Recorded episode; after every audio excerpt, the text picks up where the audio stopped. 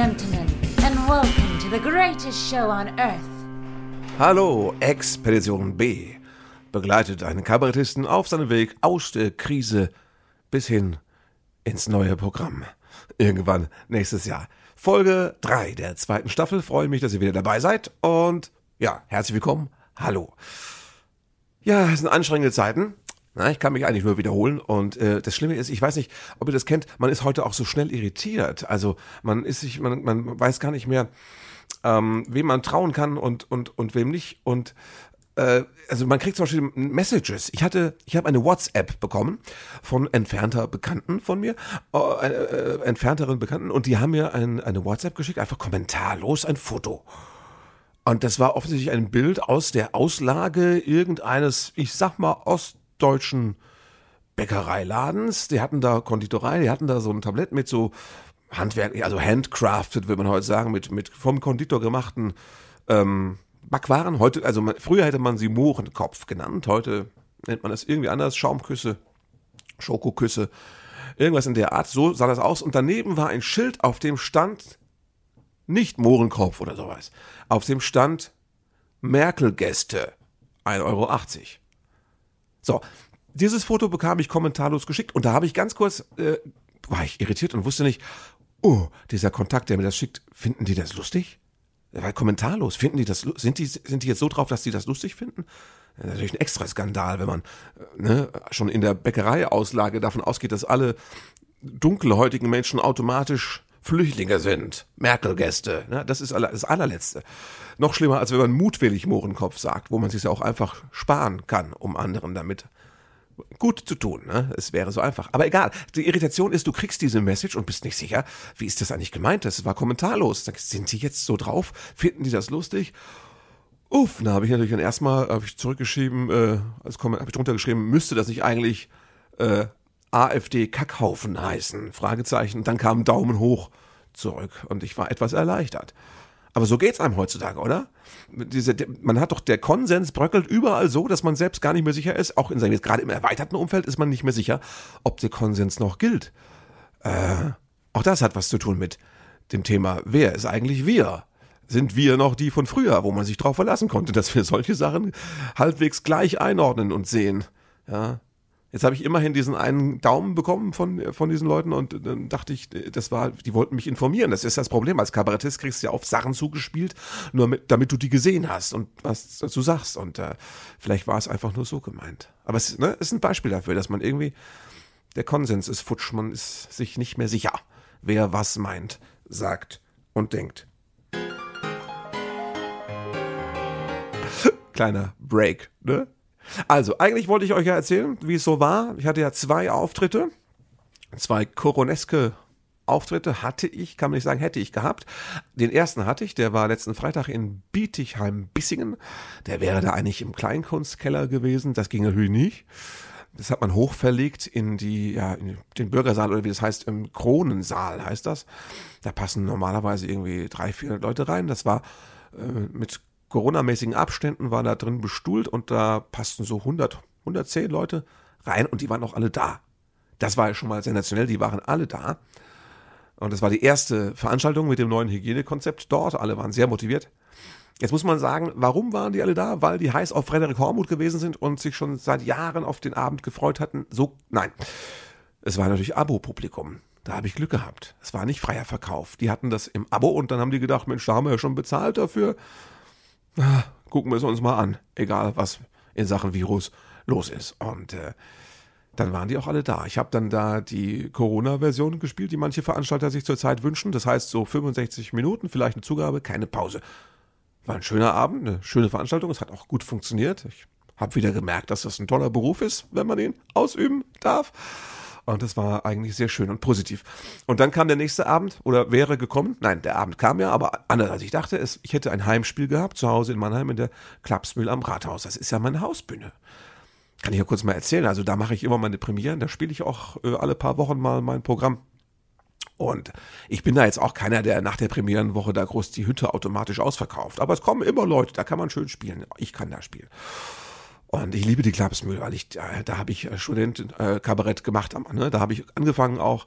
Und ich habe auch, äh, bevor ich selbst richtig Kabarett gemacht habe, habe ich da Kabarett geguckt. Ja, ich habe ähm, zum Beispiel in der Klapsmühle Georg Schramm gesehen, als er noch in solchen Läden gespielt hat, oder auch ähm, Richard Rogler. Ja, ich saß da in der ersten Reihe, direkt 20 Zentimeter vor der Bühnenkante und sah den Rogler da als Naturgewalt. Von unten sah ich den so. Das war sehr eindrucksvoll.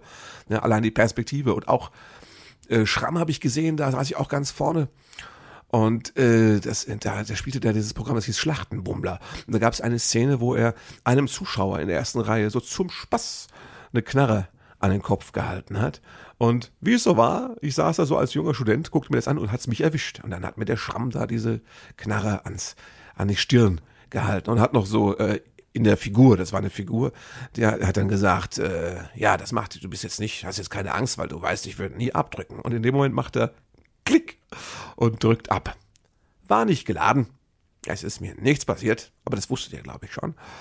Ich wollte nur sagen, die Klapsmühl, ne, da habe ich ganz viel Kabarett in mich aufgesogen und selbst meine Anfänge gehabt und ich spiele da regelmäßig, mache da immer Jahresrückblick, immer Premieren. Ich liebe den Techniker, das ganze Haus, ich schreibe fürs Hausensemble. So, kam aber keiner. Also beziehungsweise wir hatten weniger als zehn Reservierungen. Ich glaube, es war sogar so, es waren irgendwie acht Reservierungen. Zwei davon waren noch Pressekarten. Das wäre ja das Allerbeste gewesen. So ein Abend mit acht Zuschauern und da sind noch zwei Presse, die dann darüber schreiben, wie tröge das gewesen Huh, immer an solchen Abenden natürlich. Nein, da muss ich sagen, es war wirklich deutlich unter zehn und äh, was die Erfahrung der Kollegen mir auch so, äh, die mir es erzählt haben, ist, ist dass es gibt ja nicht keine Abendkasse zurzeit im freien Verkauf. Also haben wir das abgesagt und wir haben es aber auch öffentlich abgesagt. Einfach gesagt, Leute, das ist das. Äh, ihr traut euch noch nicht ins Theater. Dabei geben die Theater sich so viel Mühe. Und es gab dann auch da eine kleine Diskussion bei Facebook darüber. Das war sehr schön. Aber das ist jetzt generell einfach so ein bisschen der Trend. Ich habe das jetzt von vielen Kollegen auch gehört. Also erstens mal ist es so, dass die Theater jetzt ihre Zuschauerkapazität auf ein Drittel oder so einschrumpfen mussten. Und dann können sie noch kämpfen, dass davon irgendwie vielleicht die Hälfte wenigstens kommt ja, auch größere Namen als ich spielen vor 30, 40 Zuschauern. Nur. Man wundert sich. Und ja, es ist ein bisschen bitter, weil so wird das nicht klappen mit der Kulturlandschaft und den vielen wunderbaren privaten Theatern. Äh, wir sind auf eure Mithilfe angewiesen. Ich habe das schon oft gesagt hier im, im Podcast, man kann es nur noch mal wiederholen. Aber äh, ich wollte einfach nur erzählen, wie das so äh, aussieht ganz oft zur Zeit. Der Auftritt ist ausgefallen dann. Den hatte ich dann nicht. Es hat auf der Facebook-Seite der Klapsmühle am Rathaus in Mannheim eine Zuschauerin, eine Stammzuschauerin hat geschrieben, hat geschrieben, äh, ich gestehe, ich zitiere jetzt mal, äh, dass mich Lokalitäten wie Klapsmühl und ähnliches derzeit als, Risiko, als Risikoperson eher abschrecken, wenn ich mir die gewohnte und geliebte Enge vor Augen halte und mir nicht vorstellen kann, wie das nun für den Besucher erträglich und coronamäßig gehandhabt werden kann. Gerade die Klapsmühle über Jahre fast mein zweites Wohnzimmer liegt mir sehr am Herzen und ich überlege immer wieder, wäre es vielleicht eine Option, das Programm ins Foyer per Video zu übertragen, wobei jeweils die Hälfte des Publikums drinnen live, die andere draußen per Videoschalte zuschauen könnte und in der Pause wird gewechselt. Also das ist eine sehr schöne Idee. Ich glaube aber, das ist nicht praktikabel, weil dann müssten die aneinander vorbeilaufen. Und äh, das, äh, das ist auch zu eng im, im, im Foyer, um dann da die Publikums auszutauschen. Das ist, glaube ich, nicht die Lösung. Trotzdem schön, dass äh, diese Stammzuschauerin sich Gedanken macht, wie das Ganze vielleicht zu retten sein könnte. Und äh, dass sie sich nicht in die Klapsmüll traut, ich habe da Verständnis dafür. Ich kann das gut nachvollziehen. Ich kann nur sagen, so schwach besetzt, wie die jetzt sein kann, nur mit maximal 45 Zuschauern, die auch noch ähm, nur in eine Richtung durchs Theater laufen. Das heißt, wer irgendwie raus muss, muss hinten raus und vorne wieder rein. Ähm, da kann eigentlich nicht viel passieren. Außerdem läuft die Klimaanlage durch, ja, zieht die Luft raus. Ähm, es ist wirklich Abstand und auch zum Künstler hin. Also ich glaube wirklich, dass man das eigentlich riskieren kann. Aber das Publikum muss darüber nachdenken und auch Vertrauen fassen und auch ja erstmal kommen zu sowas. Ne? Das kann ich verstehen und ich hoffe, dass wir das zusammen hinkriegen. Wir brauchen jetzt, also es geht nicht darum, dass wir Künstler Kohle brauchen, es geht einfach, dass wir, wir müssen die ganze Branche irgendwie retten und wir brauchen das Publikum. Wir brauchen, das ist das. Wir sollten uns gegenseitig anstecken und zwar mit Mut und Energie.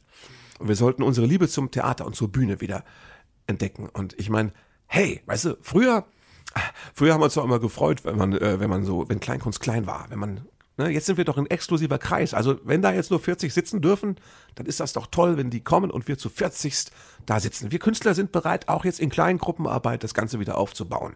Sind ja unsere Nachkriegsjahre jetzt. Ja? Aber halt schon zweistellig wäre schon schön, weil sonst ist es irgendwie sehr dröge. Ja, also ähm, wir brauchen euch, macht mit. Ja, das wäre das Allerbeste.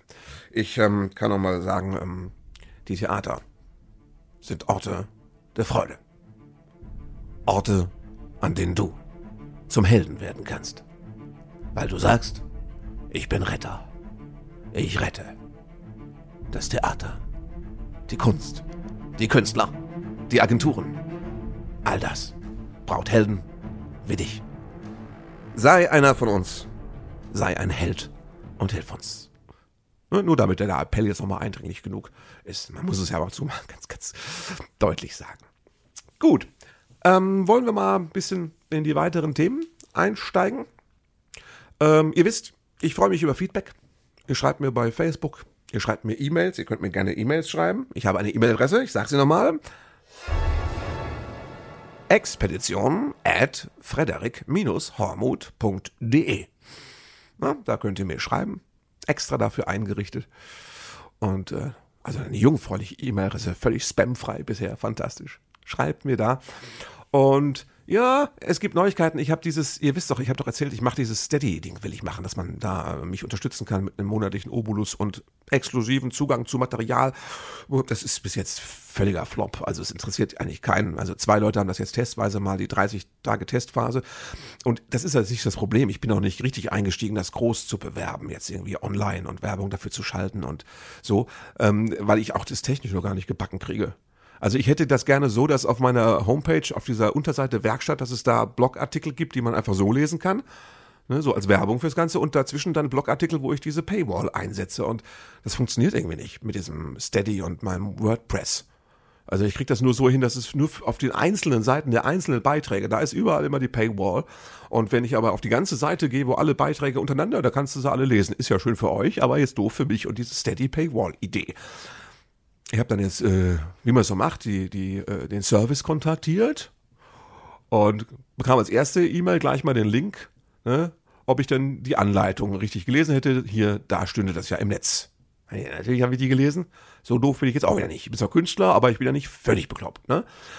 So, und dann habe ich, also dann habe ich jetzt als zweiten Schritt habe ich äh, geschrieben, nee, da hätte ich ja gelesen, ich brauche ja jetzt Hilfe. Und dann habe ich den Fall geschildert und dann habe ich einen, einen gewissen Tarek habe ich zugewiesen bekommen als Berater und der hat mir dann, der hat dann in einem Thread quasi, oder weiß nicht, wie das, das nennen die irgendwie, die haben da so einen Fall offen da auf ihrem Rechner und ich war dann ein Fall. Und mein Betreuer, sagen wir es mal so, der hat mir dann gesagt, irgendwie, äh, ich müsste einfach nur Folgendes machen. So, ich habe das nicht verstanden. Er hatte irgendwelche technischen Sachen gesagt, die ich nicht verstanden habe. Und als ich schon dachte, ich bin zu doof, äh, hat er dann nochmal nachgefragt, äh, auf welcher Plattform meine Homepage läuft. Und da wusste ich, er hat meine erste E-Mail gar nicht gelesen. Da hatte ich schon geschrieben, das ist mit WordPress gemacht. Also es ist schwierig. Ich habe auch schon gesagt, dann ist Steady und mich, äh, Steady und ich kein, kein Traumpaar, dann brauche ich was anderes, dann bin ich raus. Daraufhin hat er sehr, relativ schnell nochmal versucht, mir zu antworten. Ich weiß es nicht. Also das Projekt ist ja, die Seite ist erstmal offen, die Werkstatt, man kann da alles lesen und ähm, ich muss erstmal gucken, ob das technisch überhaupt so zu realisieren ist, dass ich das hinkriege. Ich habe jetzt nicht Lust, nur weil ich jetzt als Künstler so viele Auftritte absage, äh, habe ich nicht Lust, jetzt nebenbei noch irgendwie Informatik zu studieren, nur damit ich dann da hier mein, äh, ne, meine Paywall installieren kann. Das geht für mich ehrlich gesagt zu weit. Also ähm, mal gucken, wenn sich das aufklärt und klärt technisch, dann werde ich da nochmal einsteigen und euch das nochmal erzählen und das sauber äh, featuren, also ne, bewerben und so. Äh, jetzt ruht das Projekt erstmal. Steady ist Murks, das ist der aktuelle Stand sowas muss einfach sein. Sowas muss auch eine, ein Amateur wie ich, der trotzdem seine Homepage macht, also ich bin ja nicht technisch völlig unversiert, der muss das auch hinkriegen können, so einer wie ich. Gut, das ist geklärt. Themenwechsel. Wir reden über das entstehende Programm und da muss ich mal sagen, äh, jetzt wo ich drüber nachdenke, wie das kommende Programm werden soll, da beschäftigt mich ja eines, nämlich die Frage, also jetzt mal rein technisch gesagt, wie journalistisch soll eigentlich heutzutage und auch in Zukunft das politische Kabarett sein. Weil es gibt eine Sache, ähm, die mich nervt. Mich nervt das ein bisschen, dass wir Kabarettisten mittlerweile den Journalismus machen sollen. Also wir sollen ja alles immer recherchieren, ne, dass man es versteht. Das ist unser Job angeblich. äh, weil in Zeitungen irgendwie angeblich nicht mehr. Also da muss ich mal sagen, ähm, das ist so eine komische Mischung. Die Zeitungen haben oft einfach zu eindimensional berichtet und haben auch noch oft lückenhaft berichtet, sodass dann irgendwelche Oberdeppen den Begriff Lügenpresse erfinden konnten und ihn auch äh, teilweise zu Recht anwenden konnten. Das hätte nicht passieren dürfen. Da gab es doch einige Steilvorlagen ja, aus den großen Erfolgsmedien, den klassischen und ähm, die Altmedien. Und da muss man sagen, äh, das hätte nicht passieren dürfen, aber äh, klar, und da haben wir im Kabarett auch gerne oft gesagt, wir recherchieren, wir bringen das nochmal richtig auf den Punkt, wir gucken nochmal. Äh, aber hey, heutzutage, weißt du, es, äh, jeder googelt und jeder muss eigentlich äh, seine Quellen immer überprüfen und genau wissen, was für eine Quelle ist was. Und ehrlich gesagt, Leute, äh, einem Kabarettisten könnt ihr auch nicht wirklich trauen. Das muss man mal sagen. Mich stört das ein bisschen, dass, dass Kabarettisten, ob es jetzt die Anstalt und Co., äh, dass wir auch so, dass wir so für ernst genommen werden. Also, dass, dass man uns jetzt vertraut und von uns Informationen haben will. Du siehst das ja auch, was für ein Faktencheck, was für Quellenangaben und Links die da immer machen, bei, bei der Anstalt zum Beispiel. Da finde ich mittlerweile, das geht mir echt zu weit. Also, weil da fühle ich mich als Künstler ein bisschen eingeengt. Äh, wo ist denn da die künstlerische Freiheit? Ja, ich hätte ja dann auch Journalist werden können, wenn ich das hätte machen wollen. Äh, uns kannst du doch nicht trauen, wir sind doch die Künstler, weißt du? Ne? Das, wir müssen jetzt recherchieren und alles genau aufdröseln, weil die Presse versagt. Nein, Vielleicht sollten wir der Presse mehr in den Hintern treten. Das wäre vielleicht die sinnvollere Aufgabe. Vielleicht sollten wir dem Publikum ein bisschen äh, Tipps an die Hand geben, wie man äh, recherchiert oder auch andere Quellen findet und so. Ja, vielleicht sollten wir so ein bisschen äh, Medienkunde äh, machen. Das wäre vielleicht okay. Aber dass wir die Recherche betreiben und die Fakten rauskramen, ehrlich, mich nervt das mittlerweile. Ich würde, ich möchte es lieber, ich möchte lieber Gedichte schreiben auf der Bühne, rezitieren. Ich möchte lieber Musik machen. Also nein, ich möchte natürlich über relevante Themen reden und ich will auch interessante Sachen rausfinden dürfen und davon auch berichten dürfen. Aber ich will Künstler sein dürfen. Und mich nervt das Journalistische, dass man uns jetzt immer abverlangt. Ja, wo heute, ja, weißt du, äh, wir sollen jetzt immer googeln und recherchieren und die ganzen, die ganzen Deppen, äh, die ganzen Hildmanns und, Hildmanns und Co., die, die googeln ja auch von früh bis spät und ähm, äh, also jeder hat ja für alles Quellen. Äh, deswegen müsst ihr ja selbst äh, anfangen, das zu sortieren und äh, dürft euch nicht auf so Promis und B und C und D Promis wie mich äh, verlassen. Irgendwelche Leute, die auf der Bühne stehen und erzählen, was richtig ist. Das hat ja von, das hat ja der von mir früher noch mehr als heute geschätzte Heinz-Rudolf Kunze vor ungefähr 180 Jahren mal so wunderbar gesungen in diesem Lied Glaubt keinem Sänger. Das ist richtig. Ihr dürft Sänger nicht glauben und natürlich Kabarettisten auch nicht. Übrigens, ich singe ja auch auf der Bühne. Glaubt keinem Sänger, glaubt auch keinem Kabarettisten. Ehrlich, ich werde versuchen, ähm, ich werde versuchen, etwas weniger journalistisch zu werden. In, ja, ne, das kommt wahrscheinlich auch noch an, genau. Ich werde versuchen, etwas weniger kabarettistisch zu werden. Nee, journalistisch, kabarettistisch schon. Aber die, ich möchte mir die Kunst wieder ein bisschen wieder äh, erobern. Gerade in diesen Zeiten, wo es nur noch um Zahlen, Fakten, Hintergründe, bla bla bla, Faktenchecker, Verschwörungstheoretiker, diesen ganzen Wahnsinn geht. Wo bleibt denn da die Kunst? Wir haben jetzt echt einige Jahre lang diesen Job gemacht mit der Recherche. Und jetzt sind wir mal ehrlich, das war für ein Publikum auch sehr komfortabel. Weißt du, man geht da ins Kabarett, ins Infotainment, dann darf man so ein bisschen lachen und hat auch noch was gelernt. Ja, aber komm, bitte. Ja. Googeln können wir doch alle. Ja. Zeitung lesen könnte auch jeder. Und es ist wichtiger, wenn man es selbst macht. Sagen wir es mal so. Oh, das ist jetzt fast ein Rant, oder? Aber es ärgert mich wirklich, weil ich glaube, die Kunst muss freier werden und wir müssen, wir müssen wieder mehr mit Anregungen arbeiten als mit, mit, mit Aufklärung. Ja. Aufklärung, fragt eure Eltern und dann später lest Zeitung und findet Sachen raus. Und ähm, vielleicht, das Kabarett kann, kann interessante Einblicke und ungewohnte Zusammenhänge schaffen. Das ist ja sowieso das Große an der Kunst, dass sie Sachen zusammenbringt, die äh, man so zusammen noch nicht gedacht hat. Perspektiven verdreht und sowas. Ja, Collagen quasi gedanklich entstehen lässt. Und das ist aber nicht klassische Journalismusaufklärung. Das ist dieses Wirklichkeit verdrehen im Sinne der Erkenntnis, ja. Also wir sind doch eigentlich ein Kaleidoskop. Wir schütteln doch alle Gedanken, die da draußen so rumwirren und auch in unserem Kopf, die schütteln wir doch bunt durcheinander, natürlich unterhaltsam. Und die Bilder, die dadurch entstehen, die sollen euren Kopf ein bisschen explodieren lassen und auch in euch vielleicht was auslösen. Aber das ist eigentlich das, was wir machen. Wir sind doch eigentlich ein Kaleidoskop. Ne? Und keine Recherchemaschine. Ihr wisst, was ich meine. Das ist, ähm, ja, beschäftigt mich halt. Hm.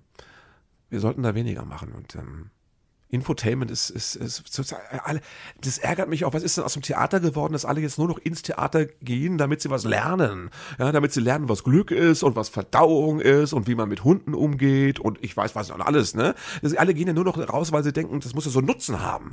Wenn ich schon Geld ausgebe und meinen Hintern auf so eine Bank da, so einen Stuhl quetsche in der Stadthalle, dann möchte ich wenigstens was mitnehmen, äh, möchte ich Fakten für zu Hause haben und noch ein Handout am besten, damit ich es nachlesen kann. Das Buch zum Programm, zur CD, zum Film, vom Vortrag, vom Speaker, der, ne, so, also dieser ganze, nee, das kann es nicht sein. Das kann es nicht sein. Also das, äh, das muss irgendwie mal aufhören. Ne?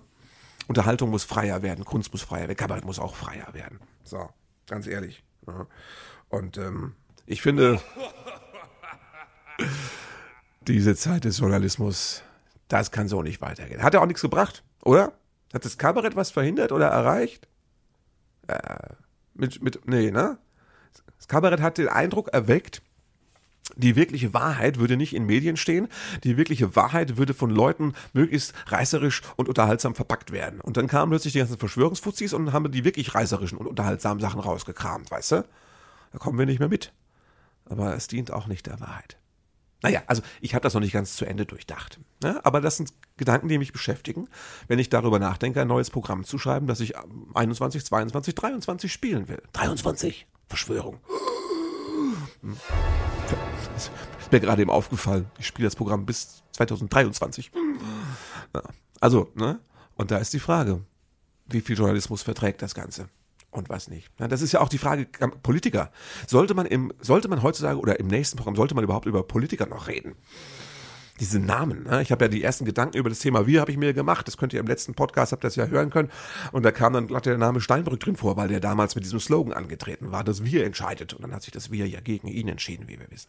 Aber ne, wie, wie ätzend ist es schon, wenn man ne, um das historisch so ein bisschen zu konstruieren, den Begriff wir und so, wenn man da zurückgeht auf äh, so einen Politiker wie Steindrück, der heute schon gar keiner mehr ist, oder ne, was ich, weiß nicht, für welche Lobbys der jetzt irgendwo anschafft, keine Ahnung. Ich habe seine Spur verloren, seit er mit Florian Schröder zusammen äh, Kabarett gemacht hat. Ne? Aber sollte man Politiker überhaupt noch, geht es um Politiker, geht es um Personen?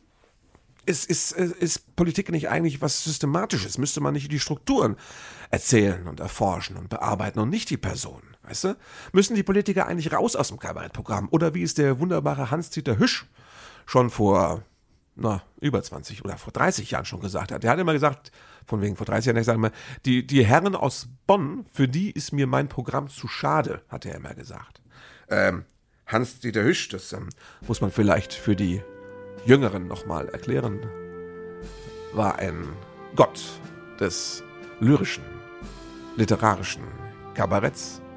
Er saß hinter seiner Orgel, Texte abgelesen. Er war eigentlich Poetry Slam. Er war ein Slammer. Wusste er nicht, aber er war ein Slammer und ein Freigeist. Ja, in den 60er, 70ern, die Linken haben ihn von der Bühne geprügelt, weil er nicht explizit war politisch, sondern weil er poetisch war. Ja, weil er keine Politiker in seinem Programm hatte, auf die er gezeigt hat mit dem Finger, sondern weil er äh, ne, über allgemeine poetische Sachen gesprochen hat und das Politische darin zu finden gewesen wäre, wenn man Lust gehabt hätte, es zu sehen. Ja, und da frage ich mich, ob wir da nicht wieder mehr hin müssen in diesen aufgeheizten Zeiten. Ja, zum, müssen die Politiker raus aus dem Kabarett? Das ist die Frage. Brauchen wir im Kabarettprogramm überhaupt noch Politikernamen? Jetzt ist natürlich auch klar, die Politik verkauft sich ja über den Namen. Also es geht schon um die Personen, weil das ist das Marketing. Ne? Es geht, eigentlich geht es immer darum, ob man jemanden mag. Ich weiß nicht, wie oft wählt man jemanden, den man nicht ausstehen kann. Nur weil man sagt, er hat aber recht. Das kommt so selten vor. Es geht immer um Sympathien. Ich weiß, als ich Germanistik studiert hat, mein alter, äh, mein, mein Germanistik-Professor, der hieß Hörisch, den gibt's immer noch, der, der ist damals mit Studenten ins Theater gegangen und, und äh, da haben wir dann eben die, die Stücke vorbesprochen, nachbesprochen, Interviews mit den Schauspielern. Das war sehr toll. Und der hat aber, der hat immer schon damals gesagt, das Theater ist eine erotische Sache. Es geht doch immer um das erotische Verhältnis, das ich als Zuschauer eigentlich zu dem auf der Bühne habe. Das war provokativ und viele haben gedacht, nee, ich gehe doch nicht ins Theater, weil ich drüber nachdenke, ob ich die jetzt poppeln möchte. Im Kern ist aber was dran. Und so ein bisschen ist es auch mit der Politik. Ich wähle nicht Leute, die ich poppen möchte, weil da ist die Auswahl relativ, mh, hm, doch, gering, muss man sagen. Aber äh, ich wähle halt doch Personen und, und, ähm, die, und die verkaufen ihre Politik natürlich auch über Personen. Ne? Und deswegen ist man als Politik so, also als, als politischer Kabarettist so versucht, dass man die natürlich mit berücksichtigt, weil wenn die sich so verkaufen, wenn das der Dreh ist, dann ist das natürlich auch das Thema. Aber spielen die sich nicht gleichzeitig viel zu sehr auf damit, die Politiker? Das sind so Fragen. Ich habe schon versucht, dass man einfach, man sollte Politikernamen raushalten. Wobei das immer schon toll gewesen ist, wenn man einfach sagt, äh, irgendwie, äh, wenn man sagt, äh, Jens Spahn, immer schön. Oder wenn man sagt, einfach, wenn man sagt, hier im Lauterbach, ne? Das ist immer, das sind schöne Momente. Aber ja, das ist eine Frage, die mich beschäftigt. Müssen die Politiker aus dem, aus dem Programm raus oder soll man als Politiker, als, als politischer Kabarettist auch über Politiker sprechen? Grundsatzentscheidung, glaube ich, oder? Weiß nicht, was ihr da für eine Meinung habt dazu. Würde mich wirklich interessieren.